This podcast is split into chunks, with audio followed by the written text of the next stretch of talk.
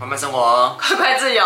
我是 George，David 是我，一开始就笑场。好，我们在分享美股大概已经快四年的时间嘛，然后呢，一定会一个考古题呢，就是定期会出现，就是美元汇率的问题。哦，考古题耶，嗯，奇怪，我们学生是不是？就是，就反正我以后要出一个什么考古题大全就对。对对对，对，就是不管今天美元。汇率高还是低，都会有人问我们说现在该怎么办，可不可以换？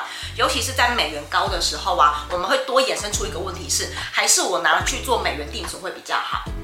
嗯，所以呢，这集呢会跟你分享五个我们在投资美股过程当中遇到美元汇率的一些疑难杂症。没错，嗯，那我们频道呢是在分享致富思维、财商思维跟金钱思维的频道哦。如果对这样的主题有兴趣的话，记得按下订阅，然后也别忘了追踪我们两个 IG 哦。那我们就直接来喽。我们第一个常被问到的问题哈，就是啊，美元会继续涨还是会继续跌？哎，我神仙，哎，我也不知道。对啊，我们只能说美元它的那个汇率啊，它会维持在一个区间，就是大趋势来说，都一直维持在二八到三二左右。对，当然有时候比二八再低一点，有时候比三二再更高一点，但是大部分的时间都维持在这个地方。那长期平均差不多就是三十左右啦，这是一个长期平均的。对，所以呢，大概是三十到三十二，你可以说它美元相对汇率比较高，然后二八到三十这个区间就算美元相对比较低一点。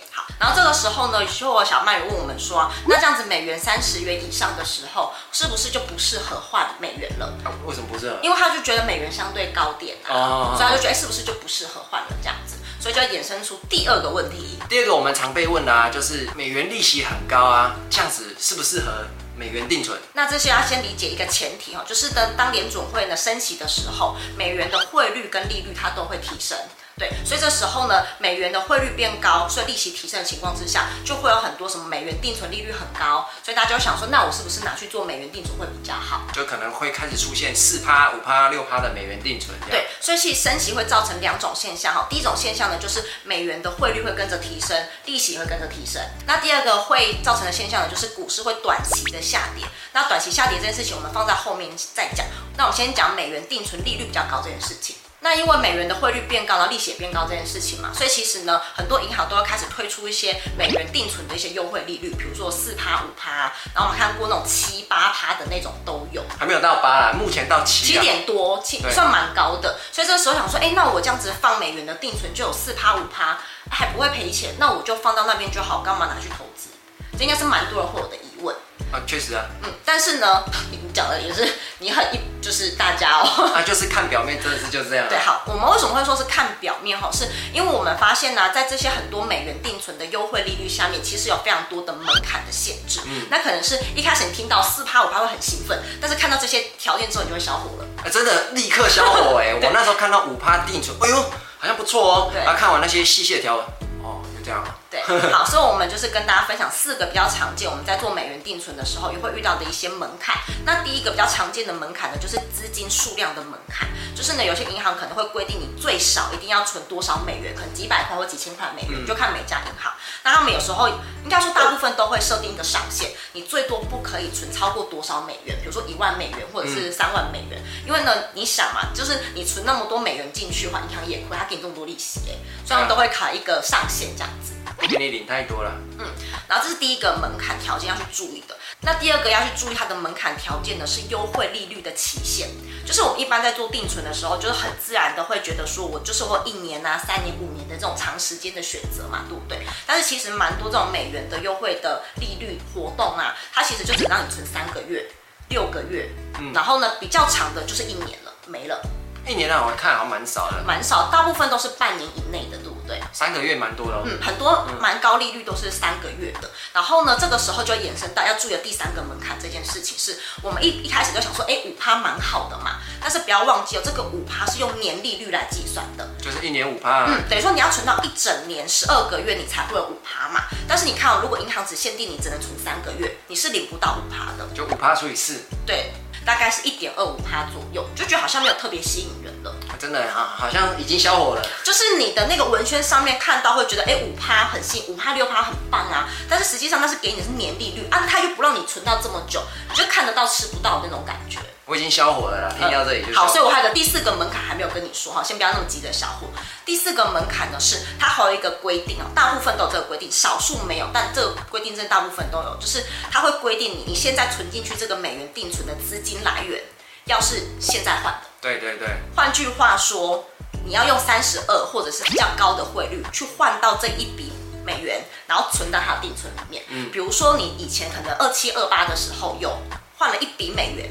你想把这笔美元拿去做定存，不行，不行，这是不行的哈。它一定就是规定你要当下换，用即期汇率去换，然后呢才能存在这个美元的定存里面，就是高利定存啊。但是如果你之前那个二十七块美元的，你要做普通普通的定存，嗯。也可以，但是那个普通定存的利率可能就是二点多趴而已，或者是三趴左右，就没有到六趴七趴这么高。我个人觉得蛮多条件的，嗯，就是你要拿到这么高趴的利率啊，看起来很棒很吸引，但是你要过这个重重门槛，尤其是最后一个，它的资金来源是新资金，就是要在这个高汇率的情况之下去换美元。在第三个问题也是有些人会问的，就是。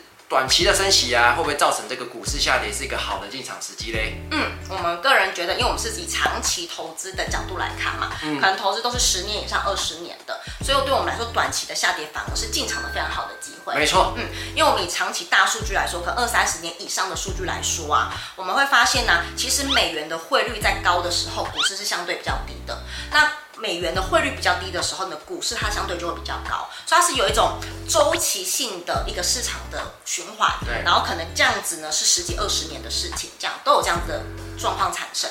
所以你看哦，既然在有这个规律的话呢，你是不是在美元高的时候呢，反而是一个非常好的进场机会？因为等它降息，然后市场回温的时候呢，你的资产的成长就会非常的有感。真的真的啊，记得啊，这个周期是很长的哦，绝对不是你想象中什么一个礼拜、两个月哦，不是这么短的周期哈。对，那我举一个例子哈，就是呢，在二零一七年到二零二零年的时候啊，它就是从美元的二三十二元跌到二十八元，你单看汇率的损失啊，会损失大概是十二点五 percent。好，但是相对的哈，我们从二零一七年呢到二零二零年的大盘涨幅呢，是涨了超过五十 percent 以上的。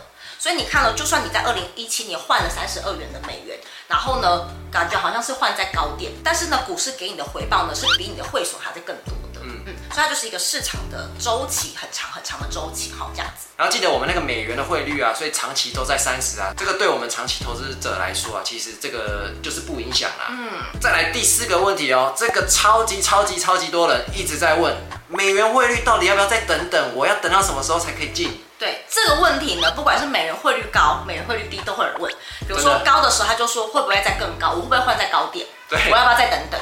然后呢，美元汇率低的时候，他就说那会不会更低？是不是再等等？我可以在更低的时候再换更多？会不会到二六二五这样？然后呢，他就等等等等等等，然后就是等等。哎，而这个问题不止高低的时候会问了，有时候在中间三十的时候。这个汇率这样子可以买吗？对，就是不管什么时期都一定会有人问。但其实我们刚刚举了非常多的数据，你有没有发现一件事情？美元的汇率在我们投资美股，它并不是一个要一直纠结的点。对对，因为我们很常会因为那个汇率的关系，然后损失了我们可能赶快去呃建立我们投资部位的一个好机会哈。所以呢，而且我想要讲一件事情是，如果你是每个月都要领薪水的人，你应该会定期定额去换美元，你不会全部都买在高点或买在低点。对啊，对啊，所以我觉得大家都会想说，我会不会换在最高点？但你会把最高点所有身价都压进去吗？也不会啊，你可能就是换可能一两千块了不起，你不可能说我一次就换个什么十几二十万美元嘛，对不对？对啊，所以呢，我觉得真的不用担心哈，就是汇率这件事情我们可以去观察，但不要成为我们投资的阻碍。那如果你是美股新手啊，刚接触美股的人，应该除了汇率之外，还有蛮多就对于投资美股的阻碍。嗯，所以呢，我们准备了一个六十分钟的美股新手的培训影片，希望可以带你去突破你各种阻碍哦。那如果你想要学习这样子的资源的话呢，我们放在资讯栏的第一条链接，你可以去领取。然后记得预留六十分钟的学习时间哦，因为它不能暂停，也不能回放。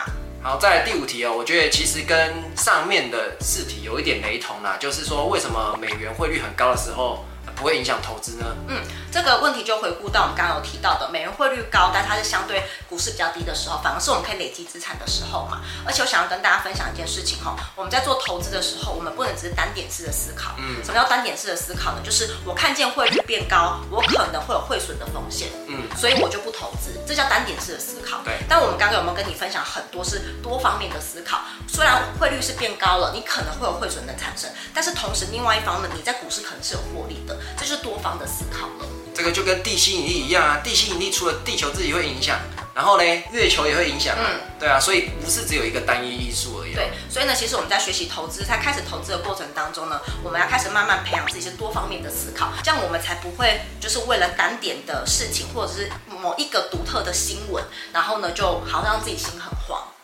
所以我觉得这个是可以跟大家一起做勉励的，我们在投资的路上都可以去培养自己多个观点，然后综合考量的一个思考的能力。好，那这个影片就是关于这五个美元的相关问题呢，我们就差不多解释到这边。如果有帮助的话啊，记得一定要帮这个影片按个喜欢，好吗？那我们就下部影片见喽，拜拜，拜拜。你要不要解释一下为什么不叫美金，要叫美元？呃，在讲很久，你看一下直播的第四十五集、第四十六集就有分享了。你没有讲到是不是？有，而且还有小故事哦。Ice in my veins, I've been driving this train. Years in this lane, there's no stopping this flame. Cause I came to the game and I changed it to play. How I like, rearranged it to my own domain. Yeah, I got what it takes, made lots of mistakes, taking shots, skipping breaks, feeling.